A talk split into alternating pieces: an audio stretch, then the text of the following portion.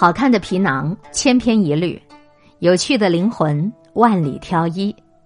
一个人如果不是为了热气腾腾的生活在奔走，那么等待着他的就只有容颜和心态被生活碾皱了。我们谁都会老的，任你是谁也都会死掉的。真心的希望到了最后的那一天，我们每个人都能够拍着胸脯说：“我从未做过的事情就是从未。”我从不做的事情就是不做，我一直在做的事情，就是我活着的意义。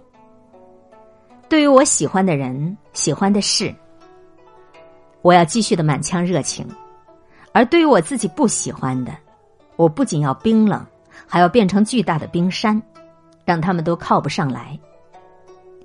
如果你觉得自己的睡眠不好，我要告诉你，你值得睡上一个好觉，不要再为了那个。睡得很香的人而失眠了。无论你在感情的路上遇见了什么，切记千万不能够自我折磨。这样做的结果大多是，你感动了你自己，却恶心了别人。真正靠谱的人，他的人生清单里不会只有爱情，一定能包括事业、友情、亲情、兴趣、爱好等等。即使万一有一天爱情出现了状况。其他的部分还很正常啊，只要这些大的框架还在，他的人生就不会因为某一个部分暂时的缺失而停止了运转。好多人说我要去拉萨，我要去西藏，西藏不在拉萨，不在布达拉宫，也不在大昭寺，他在路上。川藏线上有两种人，一种是吹牛的，另一种是从来不吹牛，因为从来不吹牛的人。他本身就很牛。经常听到有人说一辈子很长，要跟那些有趣的人在一起，我就特别想问一句了：有趣的人为什么愿意跟你在一起啊？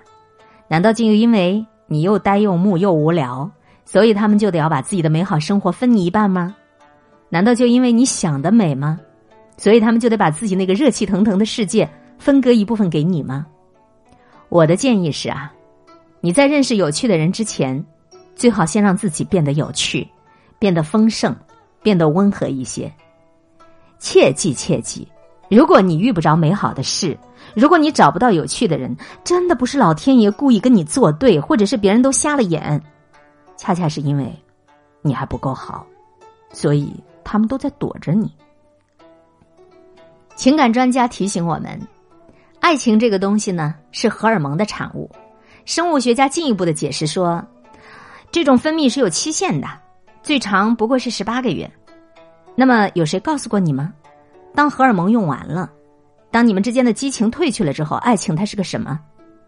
悲观的答案是：怨声载道，互相抬杠，是撕去了所有的面纱、光环、装饰以后看到的另一个赤裸裸的躯体，是拿去了情感、学识、教养之后看到的另一只穿衣服的猴子。但是积极的答案是什么？是两个互相迁就的灵魂，在同一个时空里交换见识、分享观点，是两个独立精神的换位思考，以及推己及人，是两种不同人格的自我克制和相互迁就。要我说，爱情就是上天的某一种恩惠，你应该感谢，在这个自顾不暇的年代，尚有人愿意与你一路同行啊。